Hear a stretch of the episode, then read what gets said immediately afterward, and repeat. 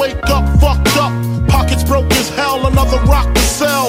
People look at you like you's the user, selling drugs to all the losers. Mad Je suis aligné avec Mika. On voit juste euh, la, la ligne de PEC. Voilà, je suis aligné avec Mika.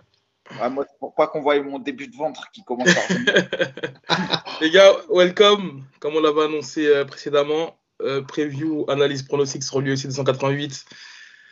Pour pas changer, Aldric Cassata, Michael Lebou, le trio de légende. Comment ça va, les gars? C'est clairement ça. Bah écoute, ça va, nickel. Toujours un plaisir là de vous retrouver. Et, euh, et c'est bien parce qu'il y a, il y a des pauses UFC qui arrivent et, euh, et notamment celui-là. Donc j'ai hâte d'écouter un peu euh, vos, vos pronostics, vos commentaires, vos analyses. Et, euh, et voilà. Pareil, toujours, euh, toujours un plaisir de participer au podcast. Et vous m'avez manqué, hein, ça fait une semaine qu'on n'a pas fait. Ouais, c'est vrai. Hein, Vous m'avez c'est manqué. vrai. Hein. Non, mais c'est bien ça. faut qu'on l'instaure, ce, format-là.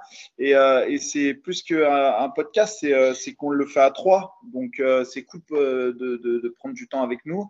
Et on va vraiment essayer de faire ça ensuite de plus en plus. euh, et notamment pour la semaine prochaine, parce que même la semaine prochaine, euh, on peut le dire, c'est sûr qu'on le fera aussi parce que c'est entre la carte du Ares, la carte du Bellator et, euh, et tout ce qui va se passer euh, le week-end prochain, on sera obligé aussi de, de faire cette émission. Donc euh, c'est cool. C'est un, c'est un qui est amené à, à vivre avec vous, les gars. Avec grand plaisir, en tout cas. Moi, c'est- je vous rejoins pour la semaine prochaine aussi. Ok, let's go. Donc, UFC 288, main event, Sterling qui défend sa ceinture contre Cerudo. On avait sélectionné quelques combats, notamment euh, Mosvar contre Bryce Mitchell. Finalement, il y a eu, euh, il y a eu euh, un désistement du côté de Bryce Mitchell. D'ailleurs, les raisons, je ne sais pas si vous les avez. Et écoute, pour l'instant, ils ont prétexté, enfin prétexté, ils ont annoncé une blessure.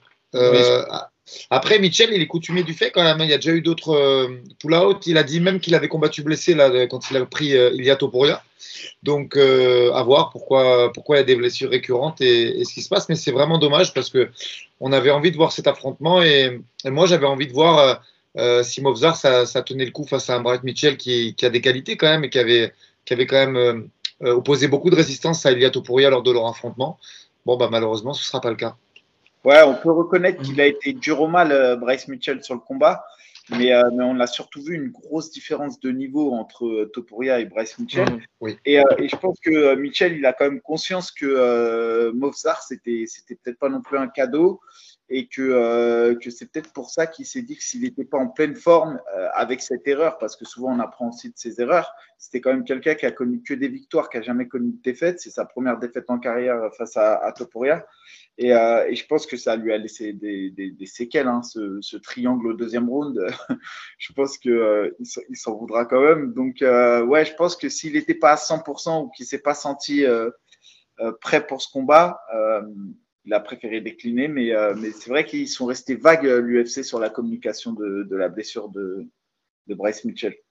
C'est ça, c'est Ouais. ça. Euh, juste un petit, un petit mot là-dessus. Il avait déjà, il a pris une def quand même en, en demi ou en finale du TUF contre Brad, Ouais. euh, contre Brad Katona sur une tête de bras au troisième round. Après, c'est solide, Mitchell. Je suis d'accord avec toi. Topuria, ça nous a permis. Moi, cet affrontement, il m'a permis de voir que Mitchell, c'était top 10 et que Topuria, ça, ça pouvait aller au-dessus. Et du coup, c'était bien parce qu'on aurait pu avoir l'indicateur aussi sur, euh, sur Movzar. Euh, et pour l'instant, on ne sait pas trop. On, on reverra. euh, J'espère que. Je pense pas que ce combat va nous apprendre beaucoup parce que euh, clairement, il n'a pas une très très grosse défense de lutte, notre ami euh, brésilien Diego Lopez, même s'il a un très Ouais. très beau record euh, de. Oui, oui. Aldric, juste, je précise qu'en gros, euh, bah, pour ceux qui, euh, qui écoutent, que là, il y a eu un champion 10 pour euh, Diego Lopez et qui fera justement son premier combat à l'UFC contre Mosvar, qui est dixième du classement des featherweight. Donc euh, voilà, je te laisse poursuivre. Non, Lopez, je voulais en parler deux secondes. C'est euh, au Contender Series, c'est une défaite quand même très serrée, euh, qui méritait quand même contre Brito, qui fait pas un mauvais début à l'UFC. Je crois qu'il est à 2-1 en carrière à l'UFC, donc c'est pas un peintre hein, non plus, Diego Lopez. Euh, il a croisé euh, le chemin de Beltran que Damien a battu il n'y a pas très longtemps à Arès. C'est un gros gabarit pour la KT. Il est pas mauvais. Il a une bonne guillotine. Il est pas mauvais euh, quand même euh, sur le dos. Je pense qu'on va se diriger vers une victoire de Movzar à la décision, mais c'est c'est pas, ils lui ont pas mis un peintre. Mais c'est vrai que c'était à signaler qu'ils veulent faire évoluer Movzar dans la KT parce que euh, normalement, quand tu es top 10, euh, on te prend pas un, un UFC début euh, pour te maintenir sur une Ouais. carte. Donc je pense qu'il y a une vraie volonté de l'UFC de le faire, euh, de le faire avancer et, et de, et de le faire évoluer au ranking. Moi, je pense qu'en fait, l'UFC reste un peu sur leur fin avec Movzar, c'est-à-dire que Movzar, il a toutes les qualités pour être euh, même peut-être prétendant au titre, sauf qu'on l'a vu à l'UFC, euh, il arrive avec une fiche parfaite euh, de, de 10-0 au M1. On sait que le M1, c'est très solide. Au M1, il fait beaucoup de finish, il finit quasiment 9 combats sur, sur 10. il arrive à l'UFC et à l'UFC, c'est 6 victoires, 6 décisions. Donc là, on lui proposait Bryce Mitchell, c'était un, gros défi. Et je pense que là, il lui donne Diego. Diego, c'est quand même en dessous de Bryce Mitchell, c'est quand même en dessous de ce qu'il a connu. C'est beaucoup de combats en carrière, mais c'est très peu dans le, dans très très haut niveau, on va dire. Il n'a pas connu de grosse big league. Donc moi, j'ai le sentiment que c'est plus l'UFC qui vienne, euh, même si, ok, bah, il, signe un, nouveau prospect pour la KT, etc avec Diego Lopez, mais c'est aussi une manière de voir est-ce que Mobzar va réussir peut-être à finaliser, euh, à se délier un peu, va peut-être venir chercher une soumission, une finalisation, parce que c'est ce qui lui manque aujourd'hui pour créer de la hype euh, dans, dans, la KT, parce que là, on le voit, il est arrivé top 15 et pourtant personne ne le connaît et, et c'est pas fulgurant. Un peu à l'image de Ismagulov, le gars du M1 qui était à 70, qui est à l'UFC, qui a enchaîné les bonnes perfs, mais c'était que des décisions serrées, etc. Donc, euh, je pense que c'est plus un test pour Mofsar et que l'UFC attend de lui là qui, finalise ce combat. Voilà, c'était mon analyse. Ouais, je te rejoins. C'est ça. Et euh, le combat qu'on avait choisi, c'était euh, aussi Charles Jourdain contre Kron Grassi, qui revient après trois ans d'absence, notre cousin québécois, Charles Jourdain. Ainsi d'opposition, on a un gars qui vient clairement du sol et un striker qui n'aime clairement pas les, phases de lutte et de sol, comme il l'avait dit en interview.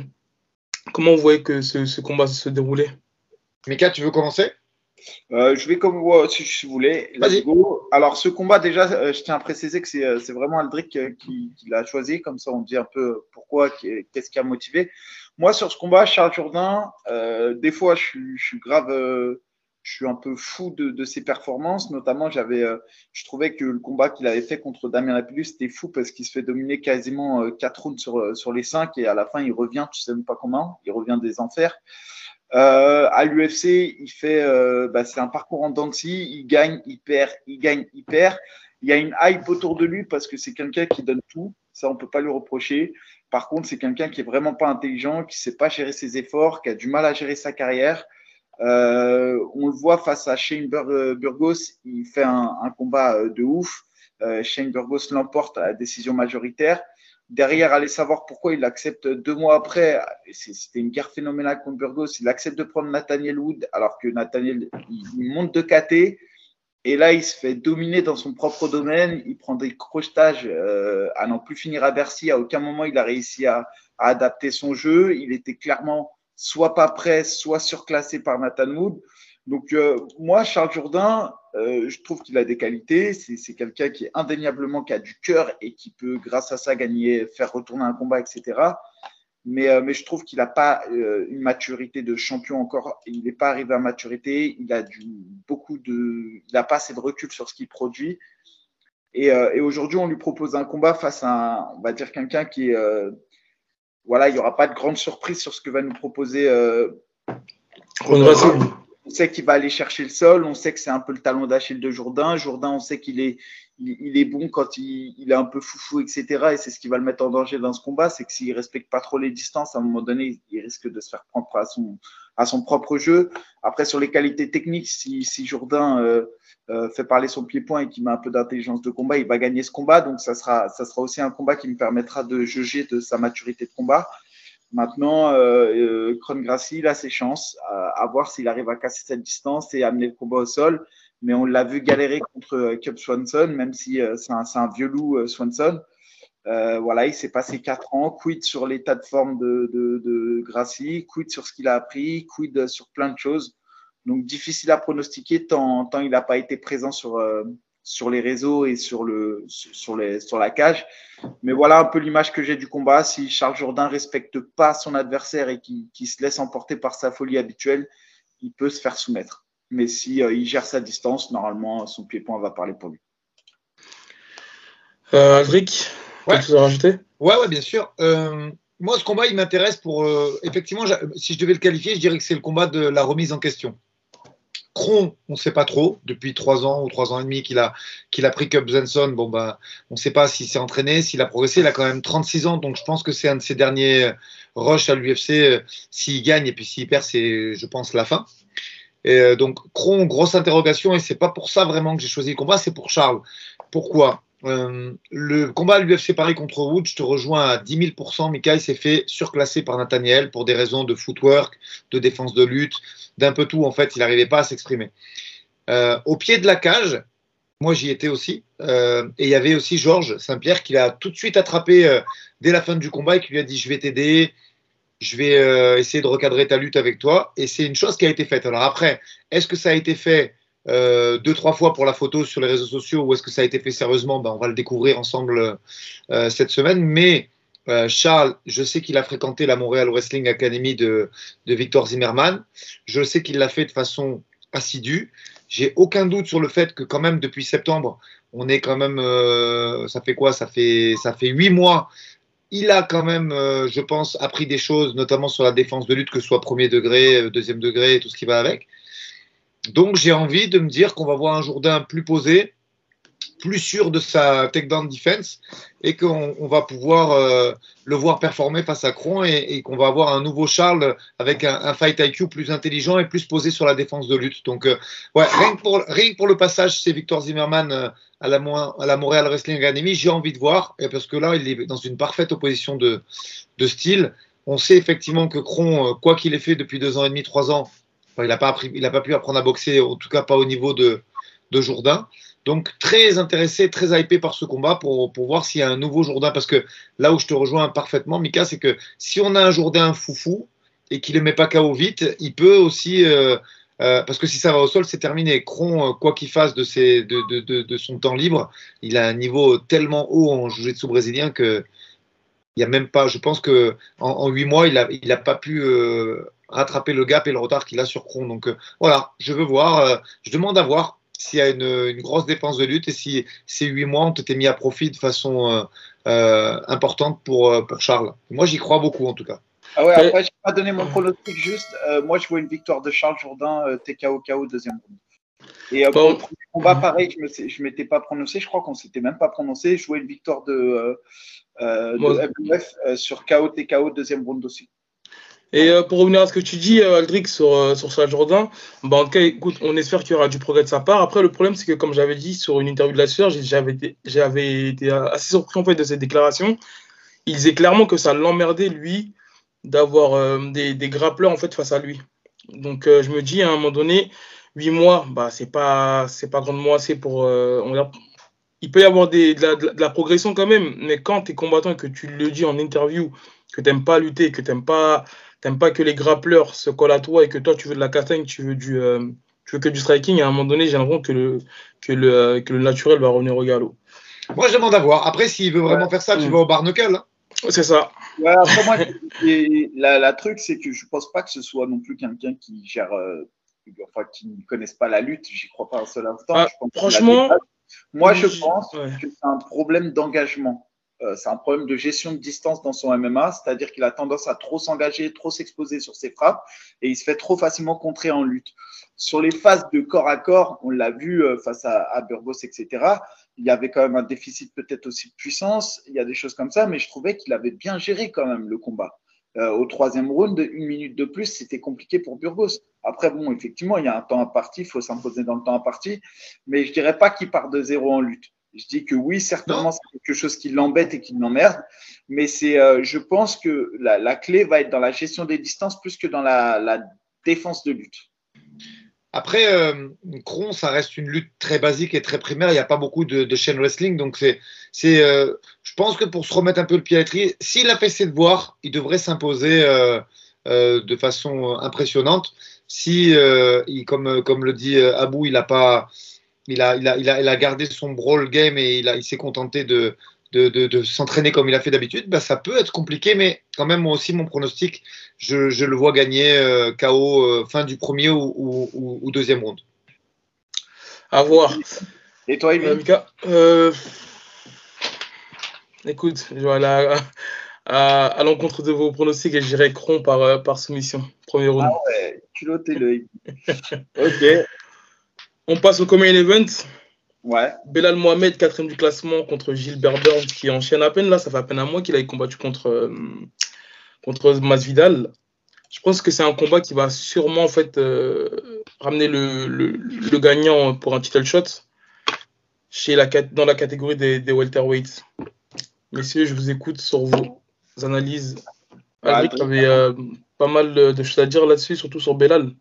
Ouais, euh, alors, je suis d'accord avec toi. C'est une quasi-certitude que c'est une demi-finale euh, mondiale. Euh, pour pondérer un peu mon propre propos, je vais quand même euh, évoquer le fait que y a, ça se cherche beaucoup en ce moment sur les réseaux sociaux entre Ousmane et, et Kamzat. Donc, ça peut aussi être euh, déboulé sur un combat qui, serait dans ce sens. Mais sur le papier, au moment où on se parle déjà, euh, Dana avait déjà dit que c'était le prochain pour la ceinture euh, Gilbert et il prend le short notice euh, de Belal Mohamed. Donc c'est de la part de Gilbert Burns, c'est très fort déjà, puisque Dana avait dit que c'était lui le, le, prochain. Et je crois qu'il était, qu'il était comment on appelle ça, en remplaçant du, du, dernier combat, si je ne dis pas de bêtises. Je, je sur, sur sur euh, Ousmane, euh, Edwards, ouais, il me semble qu'il était remplaçant et qu'il s'est carrément pesé et qu'il a été payé. Ouais, ouais, c'est ça, c'est ça. Pas sûr, mais c'est possible que l'UFC fait ça. Ouais. Donc en général, celui qui fait ça, ou non, c'était Kobe la, la, dernière fois, il a dit que ce serait Gilbert le prochain. Autant pour moi. Autant pour moi. Je crois que c'était Kobe qui l'a fait, qui a fait le poids contre Leon Edwards et Dana en conférence de presse, ouais, c'est ça, a dit que ce serait Gilbert par la suite. Donc euh, il a été adoubé par le boss et il va quand même chercher Belal en sachant que s'il perd contre Belal, c'est sûr que c'est mort et que ce, sera lui qui fera la ceinture. Donc c'est déjà euh, très osé de sa part. Après, on parlait en off du fait qu'il soit favori hum, sur euh, les sites de Paris. Et moi, je disais que j'étais pas tellement surpris parce que euh, le style des grappleurs qui, ont un gros gros sol, ben ça, ça, lui réussit bien. Je l'avais trouvé très très impressionnant contre Sean Brady, qui a peut-être pas le niveau de grappling de Gilbert, puisqu'on parlait de Cron euh, tout à l'heure. Euh, Gilbert Burns, il a battu Cron Gracie euh, en grappling, même s'il il a perdu aussi deux fois. Je crois qu'il a perdu une fois en grappling, une fois en kimono, Gilbert, et qu'il a battu une fois à, la décision, enfin à l'avantage. en grappling, si je ne dis pas de bêtises, c'est ça. Et donc il y a un niveau de sol exceptionnel. Cela étant, Grady, Brady, c'est plus costaud. Comme je le disais, moi j'étais dans le vestiaire quand il a été pesé le jour du combat, c'est 89 kilos. Donc c'est quand même très lourd pour un Walter. Et malgré tout, euh, Belal Mohamed était plus puissant, était, a fourni beaucoup de volume, a parfaitement contré la lutte de Sean par des déplacements aussi. C'est pas que sa puissance, c'est que Belal, il est intelligent, même s'il n'a pas un, très très beau style d'un point de vue technique. Il se déplace bien, il désengage très bien. Quand il remise, il remise fort. Euh, moi, je suis absolument pas étonné. Il est durable, c'est-à-dire que même sur le troisième, ça continue à, à, taper fort. Moi, je ne suis pas du tout étonné et, je pense que ça va être un combat très, très, très difficile pour Gilbert. Même si, effectivement, pareil, je vous le disais en off, le petit changement depuis les deux, trois derniers combats de Gilbert Burns, c'est-à-dire qu'il attaque plus de loin, euh, attaque aux jambes, il fait beaucoup de ceinture et il travaille là-dessus. On a commencé à voir ça depuis Neil Mani et ça, c'est. Euh, et, dans ses derniers combats, je trouve que du coup, son ratio de takedown a considérablement augmenté. Il se contente plus de se battre debout. Il utilise beaucoup sa lutte et son grappling. Et, euh, et, même contre Kamzat, moi je l'ai trouvé très fort. Il a complètement bloqué la lutte de Kamzat par ses scrambles et, sa dangerosité au sol. Donc euh, très très très hypé par le combat. Et si je devais moi mettre un, un favori, ben, j'ai une petite pièce sur Belal quand même. Il est solide. Hein. Il est solide Belal Mohamed. Il est surtout euh, sous-côté, moi je trouve, parce qu'il est sur sept victoires consécutives à l'UFC. On n'entend pas beaucoup parler de lui, mais je pense que c'est surtout dû au fait qu'il n'a pas beaucoup de hype malgré qu'il crache parfois, mais ça ça prend pas trop. J'ai l'impression que le personnage n'est pas trop à, adhérer à l'UFC. Mika? Euh, bah moi sur ce combat après ouais mais même par rapport au style euh, Bilal Mohamed euh, bah, bon, déjà son nom fait qu'il n'est pas hypé aux États-Unis. Déjà déjà faut pas se mentir euh, que c'est, il a un style et un nom qui fera qu'il il peut pas être hypé aux États-Unis. Donc faut pas faut pas faut pas chercher plus loin. Après, euh, c'est un combattant qui est solide, c'est un combattant qui ne me fait pas rêver quand il combat. C'est pas c'est pas du Habib non plus, tu vois. Il n'est pas au niveau de l'excellence de, de, Habib, il est solide, etc. Mais même dans ce qu'il propose, je ne reconnais pas un domaine d'excellence. Euh, maintenant, c'est vrai qu'il est archi solide. On voit, il a des positions qui sont fortes. C'est jamais extraordinaire ce qu'il propose. mais, euh, mais, voilà, tu, tu, peux être sûr qu'il fait le travail. Euh, je ne reconnais pas une qualité de, en soumission. C'est pas quelqu'un qui va chercher les soumissions. Je crois qu'en carrière, il a, il a dû signer une seule ou deux victoires en soumission, pas plus. Donc, c'est pas un gars qui a un gros grappling de finisher il a un, potentiel, ça reste un frappeur, un cogneur. On l'a vu sur son dernier combat face à, à Sean c'est quelqu'un qui cogne. Maintenant, en face de lui, je trouve qu'on a quelqu'un de beaucoup plus complet et de très, très explosif. Et moi, le Burns que j'ai vu contre Shimaev, il est quand même inquiétant parce que, euh, OK, au premier et deuxième round, il s'est fait dominer, mais au troisième round, euh, il est revenu. Et euh, bon, même si on connaît Shimaev et on savait qu'il n'avait jamais, il eu un niveau d'opposition comme ça, Burns, il a montré du cœur. Il a montré qu'il pouvait faire. Et ça a été le premier aussi qui a mis à mal euh, Ousmane. Hein. C'est le premier qui a montré qu'Ousmane était peut-être vulnérable. Et à un moment donné, euh, ça a été chaud dans le début de round pour Ousmane. Donc, euh, je pense que Burns va être pour moi, il a plus d'armes que Bilal euh, Mohamed, c'est-à-dire que sur l'arsenal qui burn. Bah, après, Mika, c'est sur, sur, ces deux derniers combats, je trouve qu'il est revenu aux sources, comme il le disait Aldric. Là, il utilise beaucoup plus sa lutte pour aller au sol. Mais si tu reprends les combats d'avant, notamment contre Ramzat Chimaev, j'ai même pas le souvenir qu'à un moment donné, il tente de ramener le combat au sol. Pourtant, le mec, il a un gros background au sol. Tu vois, il est euh, champion noir IBBJF. Mais sinon, euh, avant ces deux derniers combats, tu le voyais beaucoup rentrer à la bagarre, beaucoup boxer. Là, j'ai l'impression qu'il est un petit peu revenu aux sources et qu'il commence à, à retourner dans, dans, ses points forts, tu vois. Sachant que. Je ne sais même pas si la solution contre un, Bilal Mohamed, quand tu as le niveau de sol de Burns et que tu sais qu'en face de toi, c'est pas un, mec qui va vraiment soumettre, euh, vraiment soumettre, s'il n'a pas intérêt à, à, casser cette distance le maximum possible. Moi, je, je, je pense que. Euh, après, c'est vrai que Bilal Mohamed, on ne se rend pas compte, mais, mais c'est vrai qu'il a l'air solide. Quoi. Il est épais, hein, il est large. Moi, je l'avais vu, je crois, c'est face à, euh, à Thompson. Euh, Thompson, c'est un bœuf dans la KT et euh, il l'a ramené, et même face à Luque, il l'avait ramené dans tous les sens. et ça, c'est des gars qui sont solides, hein, Luque et Thompson. Donc, en fait, le, ma question, ça va être de savoir sur le déficit de puissance, qui va être en déficit de puissance? Est-ce que l'explosivité va prendre le dessus sur le déficit de puissance ou est-ce que la puissance de Bilal Mohamed va réussir à maintenir Burns? C'est la question que j'allais vous poser. Est-ce que vous pensez que le poids euh, le jour du combat et la puissance vont être prédominants. Moi, je suis persuadé qu'ils vont avoir. Si on prend les combats de Gilbert Burns où il a excellé, c'est-à-dire le combat contre Masdival, le combat contre Neil Mani et même le combat contre Thompson, on sait quand même que ces trois individus sont des vrais welterweight, mais ne sont pas des welterweight très lourds. Thompson, quand même. Bah, regardez la, manière dont, dont Belal Mohamed il maintient Thompson sur les trois, sur les trois rounds et la manière dont Gilbert Burns il galère à emmener et à, maintenir, euh, à maintenir Thompson. Et moi, c'est là où je me suis dit qu'il avait vraiment un grappling, une lutte très très efficace et au niveau de la puissance, il le maintenait sans qu'il se relève, euh, Thompson, contrairement à Gilbert Burns moi, je pense que c'est des qualités qui sont dues euh, euh, au poids. On, là, on parle vraiment de très très gros Walter. Il est énorme, euh, vraiment. Pour ceux qui ont envie de regarder le combat, regardez le combat Belal-Brady. Brady, 89 au jour du combat, et je le trouve pas léger, mais il est surpassé en termes de puissance. Il n'arrive pas à casser la distance, il n'arrive pas à se rapprocher, et sur les, peu de séquences de, de corps à corps qu'il a voulu initier, il s'est fait bouger. Donc, tout ça. Moi, je suis fan hein, de, Gilbert, qu'on ne se méprenne pas. Je suis absolument fan de ce garçon. Il est fun, il est agréable à regarder. Je trouve que debout, il a réussi à développer un style très technique euh, et très explosif, et il est beau à voir.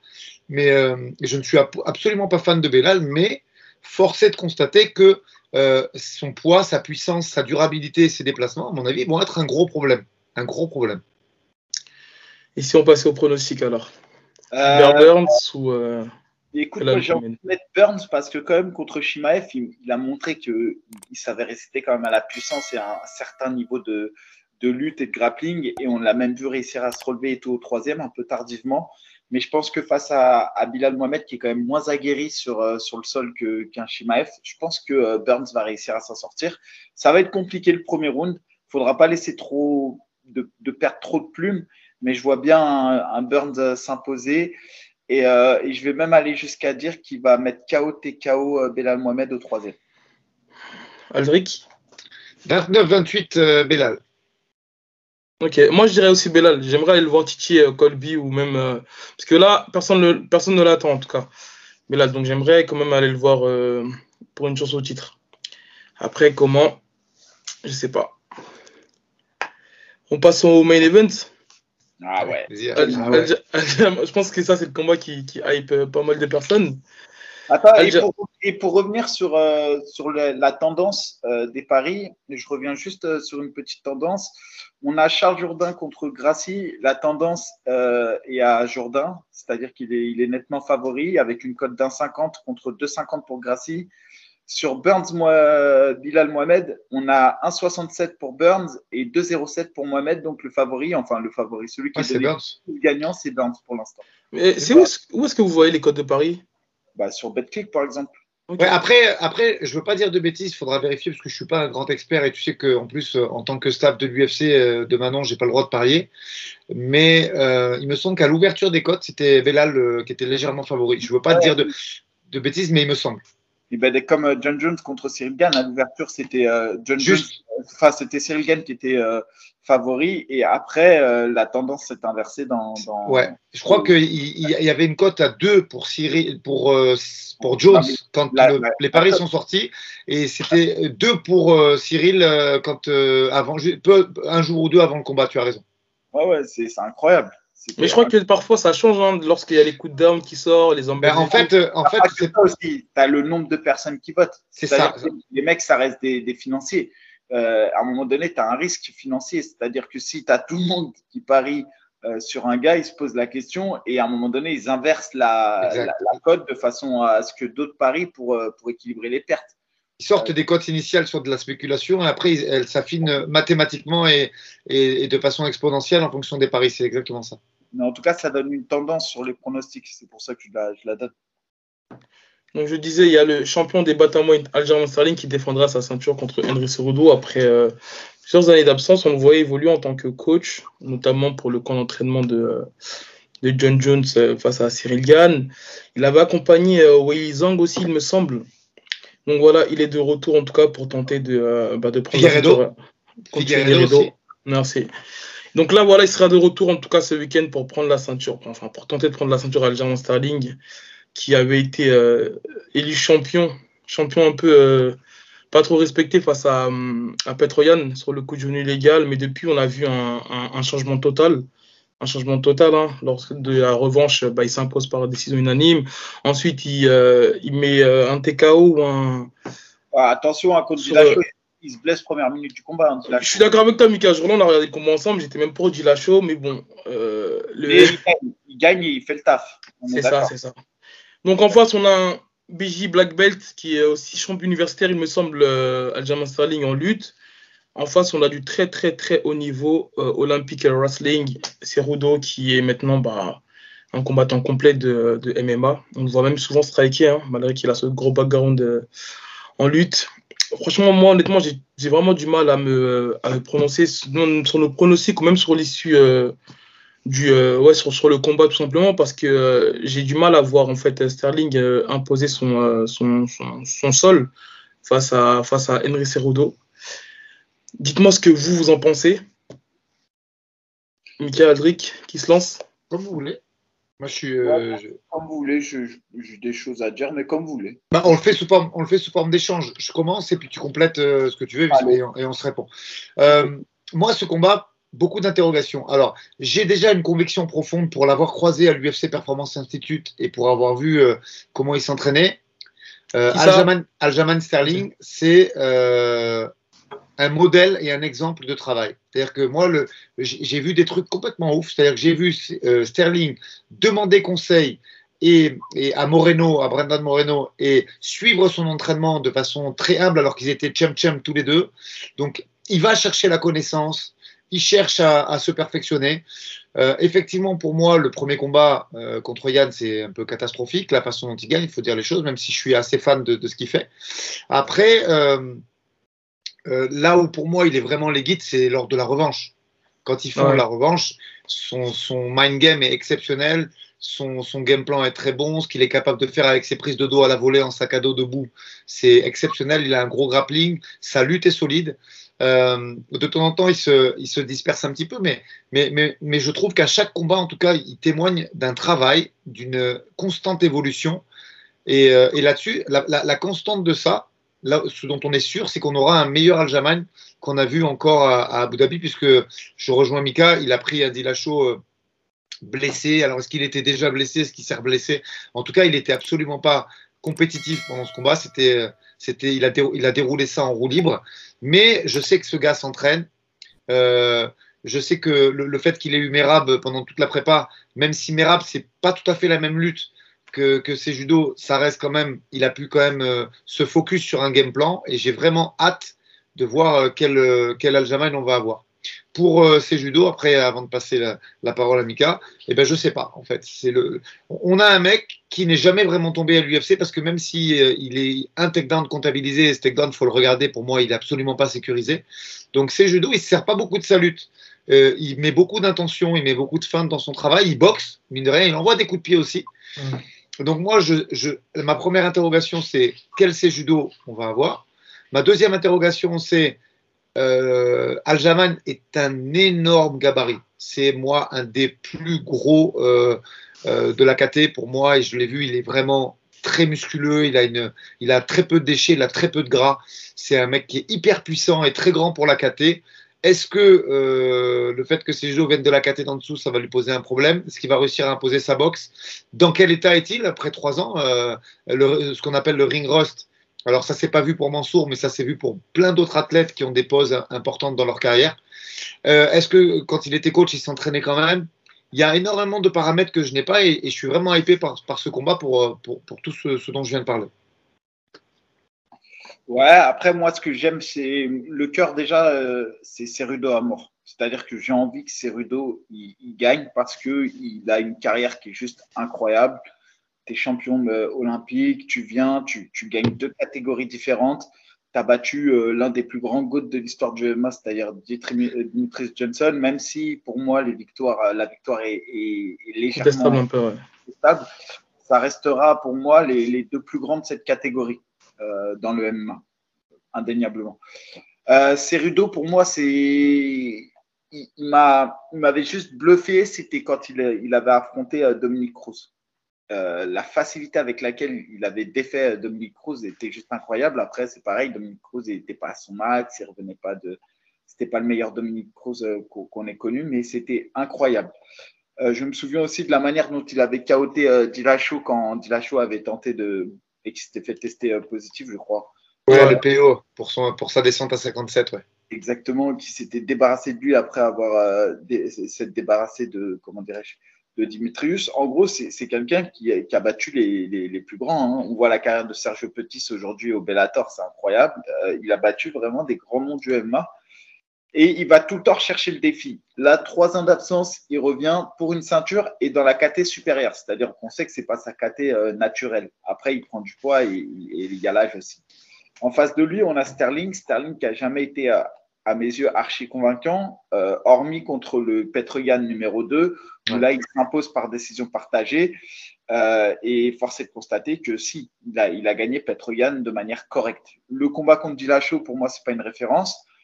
Maintenant, quand je vois ce que Petroyan a produit sur ses derniers combats, euh, au final, si je mets euh, tout en perspective, je me dis que Sterling, euh, c'est pas non plus le god de cette catégorie. Euh, il y a eu meilleur avant lui, il y aura meilleur après lui. Je suis persuadé qu'il n'est que de passage dans cette catégorie. Je suis dur avec lui, hein, mais je suis persuadé que, ça va être compliqué pour lui.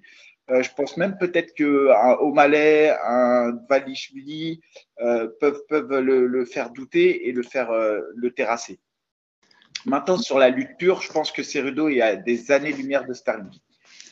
Mais j'ai un gros quid c'est sur euh, le niveau de puissance et l'incertitude que va réussir à mettre Cerudo face à Sterling. Parce que Sterling bah, même un avantage. Mais moi, je trouve que Mika, en parlant de puissance, euh, je trouve que Cerudo il a plus d'impact lorsqu'il lorsqu'il frappe, oui. contrairement à Sterling. Sterling, il a beaucoup de volume. Il est peu euh, organisé dans, sa boxe. Comment? Toi, tu parles en puissance de frappe. Et moi, je ouais. te parle en puissance de lutte. Et, et surtout, surtout ouais, il a pris du gab, hein, je trouve. Hein. Il, a pris, euh, il, a, il, a, pris de la masse, Sterling. Hein. Parce que le Sterling, quand il a bloqué Dillashaw au sol, même si on, a vu qu'il y avait un gros problème d'épaule, c'était un Sterling qui était costaud. Quand on l'a vu contre Petroyan, euh, les transitions au sol, c'était juste incroyable. Les transitions au sol, Mika, mais le problème, c'est que je trouve que Sterling, des fois, dans sa manière de rentrer, à part quand il prend le single leg et qu'il arrive à prendre l'angle et passer dans le dos, mais la manière des fois dont il rentre en double leg, tu, genre, c'est pas préparé et souvent, il se fait bloquer comme, comme ça, hein, dans le premier combat et dans le deuxième combat contre Petroyan. Après, dans le deuxième combat, et notamment contre euh, Dillashaw, tu vois qu'il arrive à bien rentrer sur un single leg, euh, et c'est là où il prend le dos. Après, une fois qu'il est installé dans le dos, bah, en général, bah, c'est comme ça qu'il gagne les rounds. Et je pense que c'est aussi une manière qu'il va pouvoir de battre, battre c'est avec son sol. Maintenant, attention, moi, par définition, je le sais, quand à l'entraînement, tu combats avec des petits gabarits, c'est difficile de grappler avec eux parce qu'ils ont des petits segments, c'est difficile d'aller chercher des bons crochets, c'est difficile de, de bien mettre son poids de porc. Et comme tu le dis, bah, eux, ils sont, plus denses forcément parce qu'ils sont plus petits et donc il y a, y a, de la puissance. Maintenant, je pense que Sterling sur les phases de lutte sera plus puissant. Sur les impacts de frappe, je suis entièrement d'accord avec toi que Cerudo sera plus dangereux. Euh, moi, j'ai un gros quid. Mon gros questionnement, c'est dans quel état d'esprit revient Cerudo Est-ce qu'il revient en se disant, euh, voilà, euh, un peu à la John Jones, c'est mon héritage, je ne peux pas perdre, je vais tout gagner, je suis en mission de ouf ou est-ce qu'il revient en se disant un peu, en se challengeant un petit peu euh, Il vient d'être papa, on le voit souvent euh, avec son enfant. Il revient pour faire un peu d'oseille aussi, puisque ça met du beurre dans les épinards. Euh, tu vois, c'est un vrai questionnement. Maintenant. Non, moi, ça, fait un petit moment qu'il veut revenir. Hein. C'est juste que parfois, Dana White lui donnait pas l'heure.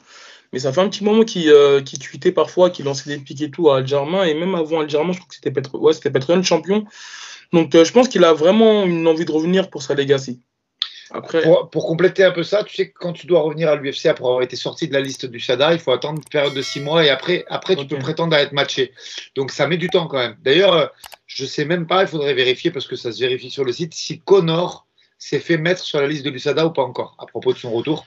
Parce que. Je un truc passer là-dessus. Il y a, y, y a, six mois d'attente. C'est pour ça qu'il a, il a, il a, il, s'est dit attends, attends, j'ai encore besoin un peu de cure. Laissez-moi tranquille.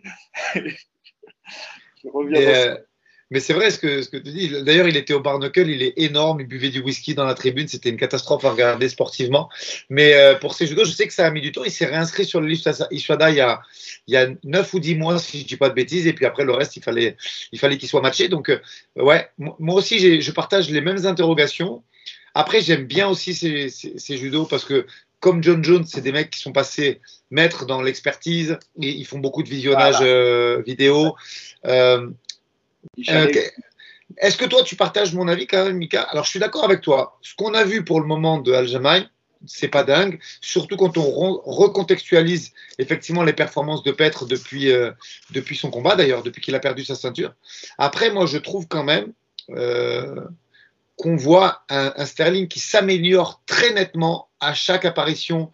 je parle de ses 4-5 derniers combats moi, je trouve qu'on voit de réels progrès. Et c'est rare quand même à ce niveau de, de, compétition de voir quand même les mecs qui arrivent à monter un step à chaque affrontement et qui montent de nouvelles choses et qui montent des, striking, euh, des skills en striking un peu supérieurs, de, de, choses, de nouvelles choses au sol. De, de nouvelles... Moi, je trouve quand même qu'il s'améliore et qu'on voit qu'il y a du travail à, chacune de ces apparitions depuis 4 euh, ou 5 combats. Je ne sais pas ce que vous en pensez. Non, non, c'est ça, c'est ça, je suis, je suis d'accord. Moi, j'ai du mal à juger, puisque entre, entre là où j'ai vu qu'il y avait une vraie progression, c'est entre Petroyan 1 et Petroyan 2. Ouais, c'est ça. Je suis vraiment d'accord avec vous. Là, l'évolution, je la vois. Entre Petroyan 2 et Dillashaw, je ne vois pas forcément d'évolution. Je vois juste que euh, bah, il est au-dessus et, qu'il fait le taf au sol. Que, en tout cas, il vient avec un plan précis en tête, il y arrive. Euh, et, après, sur le combat contre Sandagen, euh, c'est là où je l'ai découvert et le combat, il a duré même pas une minute et quelques. Donc, euh, pour, pour, être honnête, voilà, j'ai pas vraiment suivi sa carrière avant et donc je peux pas te dire s'il y a vraiment une, une marge d'évolution à chaque fois entre ces combats. Mais après, pour revenir à, je reviens à un truc sur Cerudo où je suis parfaitement d'accord avec toi et justement, j'allais le citer comme étant un putain d'atout. C'est que quand même, quand tu vois l'analyse de Cerudo sur le combat de John Jones, je te dis que le mec aussi, il ne laisse rien au hasard et c'est des mecs qui respirent le MMA. Franchement, le, tu vois, autant John Jones, euh, c'est un sociopathe et tout. Euh, Cerudo, forcément, euh, il était investi dans le camp d'entraînement, on l'a vu.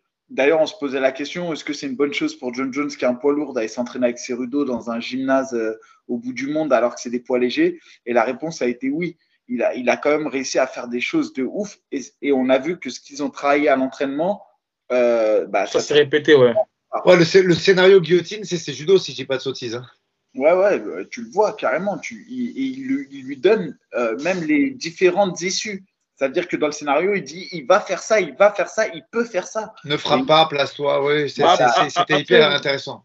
Ça dit mieux que moi que c'est autant, enfin, plus facile d'analyser un combat de l'extérieur que de reproduire les choses à l'intérieur.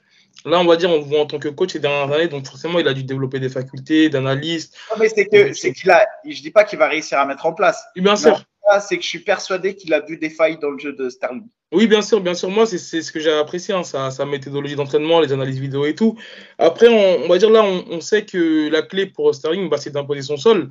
Et moi, là, le gros point d'interrogation, c'est ce que je me dis, est-ce qu'il va chercher à garder le combat debout, Cerudo, ou à imposer sa lutte? Et même s'il impose sa lutte, je ne le vois pas, on va dire, mettre en danger euh, euh, Sterling, en fait, même s'il réussit à l'amener. C'est là où je me dis que j'ai du mal à voir l'issue du combat. Ah, tu, tu dis s'il arrive à mettre euh, Sterling sur le dos, tu penses qu'il va pas pouvoir capitaliser, toi, c'est judo? C'est ça Non. que. Ah non. Écoute, ça fait partie des. Moi, je te dis, il y a mon interrogation majeure, c'est le Gab. Vraiment. Parce que, euh, effectivement, il a mis des KO, il s'est souvent servi de sa boxe, euh, mais on, on l'a quand même plus vu être performant en flyweight au niveau de, de son striking qu'au-dessus. Et ensuite, l'autre, il est vraiment, vraiment, vraiment costaud. Pour moi, il a plutôt un gabarit de, de 66, voire de petit 70, euh, vraiment. Il est costaud, il est grand, musculairement, il est hyper athlétique. Euh, Est-ce qu'il va y avoir une différence ou pas au moment du combat? Ben, Ça, le seul moyen de le savoir, Mika euh, parlait la, la dernière fois de Shafkat et on, il disait on découvre la puissance du mec quand on se bat contre lui. Et là, c'est la même chose. Euh, Sterling, je pense qu'il va découvrir sa puissance au moment où il va l'avoir en face. Et ça, effectivement, d'un point de vue euh, projection, spéculation, technico-tactique, bah, tu peux pas le savoir. Tu peux penser à des mouvements, à un game plan, à des feintes et tout, mais par contre, quand il va l'avoir en face et qu'il va y avoir le premier bras dessus bras dessous, euh, bah là, il va sentir si c'est costaud ou pas. Et moi, je pense que c'est hyper costaud pour la KT. Hyper, hyper costaud. On passe au pronostic? Euh, je vois Cerudo gagner euh, décision. Aldric? Moi, je dis quatrième, Sterling, euh, pas une finalisation, mais il déborde, il déborde, euh, il déborde et c'était KO. Bon, moi, c'est le cœur qui dit Cerudo, mais je pense que euh, l'issue du combat sera pour, Sterling par TKO. J'espère pas. En vrai de vrai, je, n'espère pas. Je veux une victoire de, de. Bah, après, euh, il a. Attends, le mec, il est déjà euh, champion olympique, il a deux titres euh, UFC. Ce qui fait, la performance, elle est exceptionnelle. Et, j'invite tous les gens, tous les jeunes auditeurs en MMA, c'est-à-dire que les mecs qui découvrent le MMA depuis 2-3 ans, ils savent peut-être même pas qui c'est. Et donc, c'est quand même hyper intéressant de voir un mec qui s'est préparé pour les Jeux olympiques, ça dure 4 ans.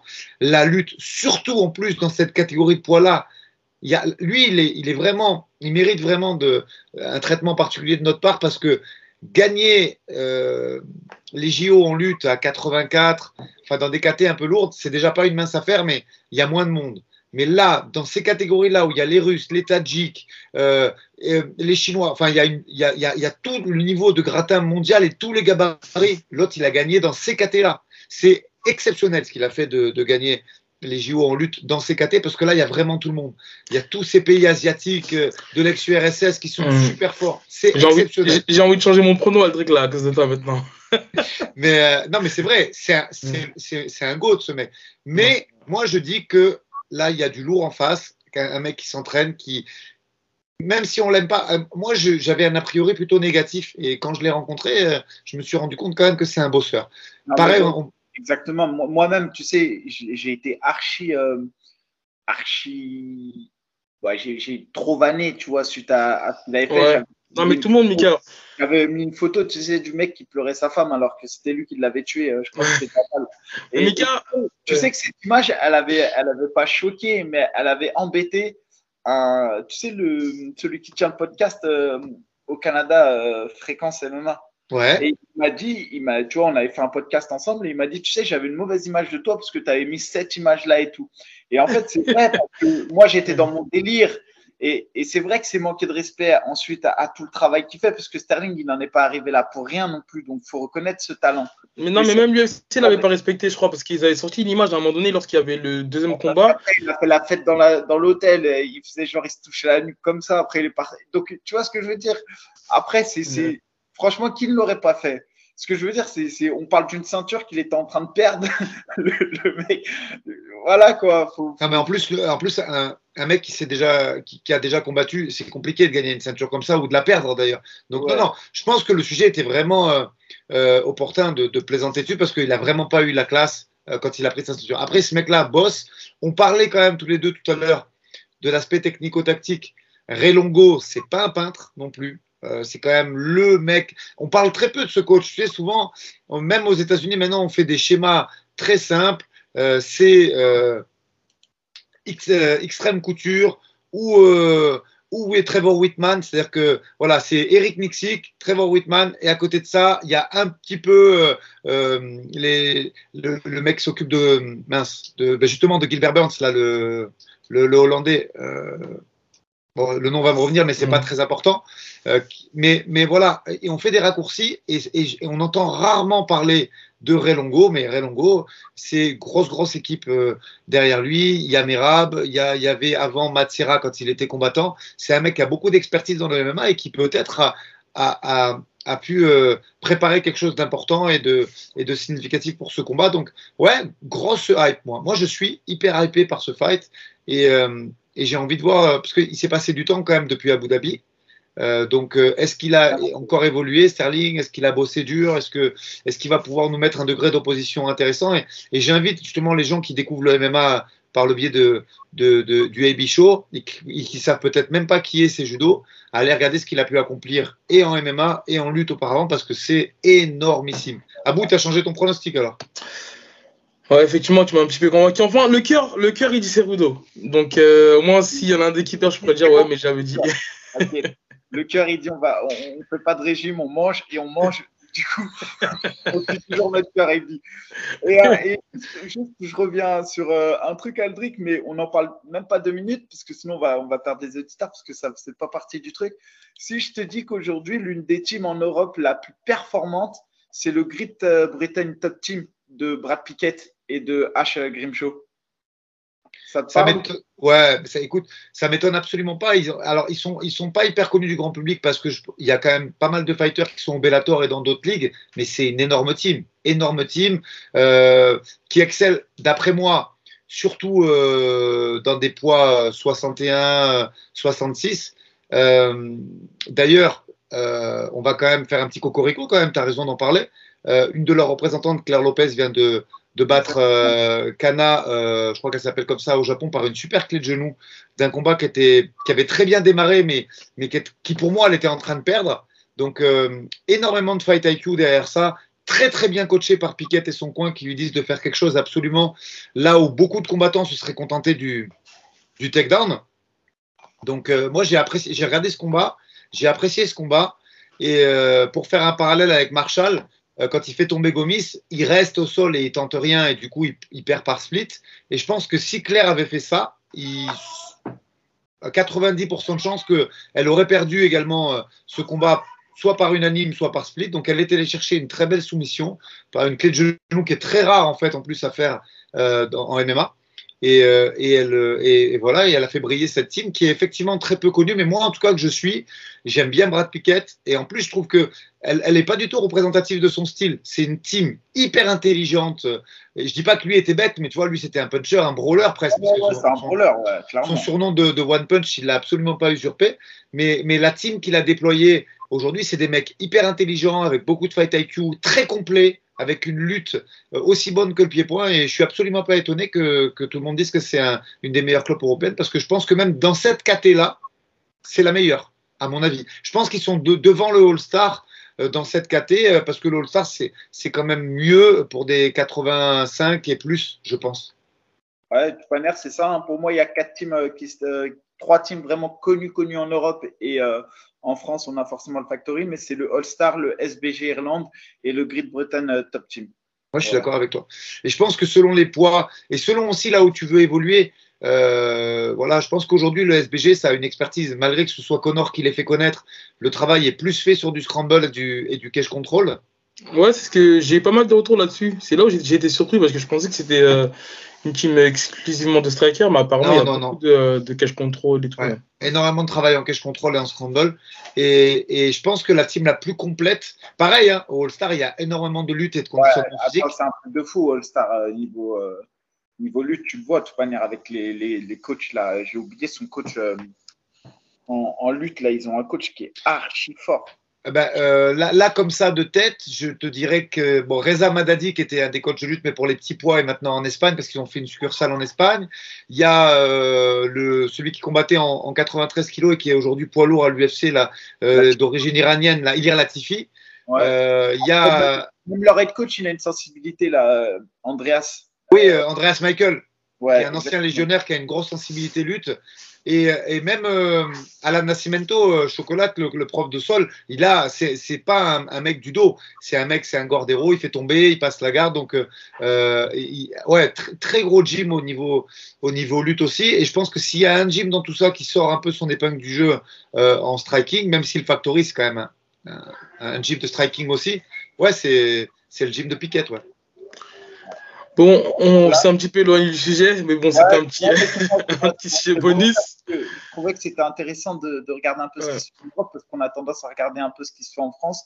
Et on oublie qu'il y a aussi des belles. Quand je vois les. sur chaque week-end et je vois les noms des teams qui ressortent, qui ressortent, qui ressortent chaque week-end dans toutes les orgas, que ce soit Octofight, KSW, euh, Catch Warrior, euh, Ares, je les revois, je les Même revois. PFL, hein. Brad Pickett, il y avait des mecs au PFL Europe aussi. Non, elle, elle est complète la team. Elle est complète. lui, il est partout en ce moment. Franchement, je le vois. En tous tout cas, on fait un petit aussi Canada, il y a la Boxing Squad d'Aldric Casada parce que vous performez pas mal, vous êtes dans le sud de la France, on sait que quand on est on n'est pas en région parisienne, c'est compliqué quand même de trouver du bon sparring euh, et de, de faire évoluer les gars, j'ai l'impression. Parce qu'il y a pas mal de mecs du nord, du Et sud qui vont c'est une petite team, tu vas te faire engueuler, gros.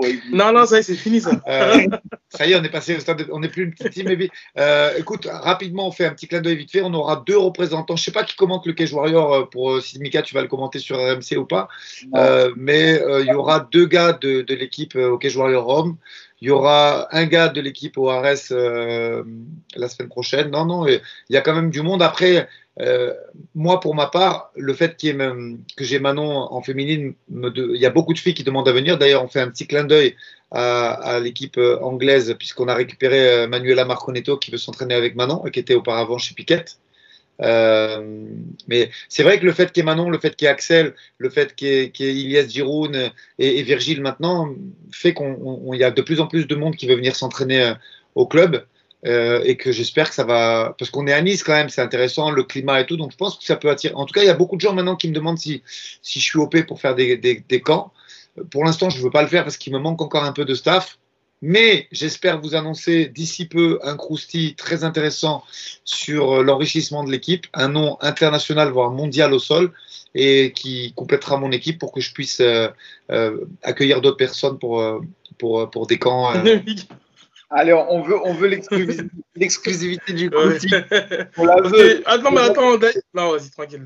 Et pour, euh, pour la semaine prochaine, juste, je reviens, voilà, je fais une petite présentation. Bon, euh, cette semaine, on le sait, ce week-end, il y a l'UFC, on, on a choisi. Aldric vient de le dire, il- vous avez le Catch Warrior qui se déroulera le, euh, c'est le 6 mai euh, à Rome. C'est le Catch Warrior 154, il y aura deux Français sur la carte. Euh, et surtout, je reviens, on va revenir la semaine prochaine avec une vidéo pour choisir un peu les, combats de, la semaine. Euh, la semaine prochaine, donc la semaine euh, pour laquelle on reviendra, c'est les combats qui se dérouleront entre le, week-end du, du 11-12 mai, je crois. Et on aura le RS15 euh, qui, se, fera le 11 mai. Et évidemment, le Bellator 293 Moussassi Edwards le 12 mai, avec euh, notamment en common event Mansour Barnaoui contre Brent Primus et tous les autres Français, Thibaut Gucci, David Gallon, Grégory Baben, Yves Landu, euh, Bourama Kamara qui affrontera Romain Desbiennes. On aura aussi euh, le, prosi- le prodige contre Georges Sassou et Fabakari Diata. Donc franchement, grosse, grosse délégation française. Encore une fois, pour ceux qui sont de Paris, en région parisienne, allez les supporter. Ça à Bercy, il faut que ce soit full. Je pense que ça va être une ambiance de ouf. Euh, il faut au moins que ce soit comme l'UFC Paris. Je vous assure que ça va être un événement de ouf, mais on y reviendra la semaine prochaine. Ouais, moi j'y serai en tout cas parce que euh, même si la première carte elle était déjà sympa, je suis absolument hypé par celle-là. Elle me donne vraiment envie. Je trouve qu'elle est lourde et, j'ai vraiment envie de voir ça. Euh, effectivement, moi hyper hypé par cette carte. Incroyable. De même, de même, de même. Bah, écoutez, on se reverra avant, bah, avant les événements pour faire une petite preview. Et ben, on se croisera aussi à Arès et au Bellator, messieurs. Bonne soirée à vous. Salut, bonne soirée.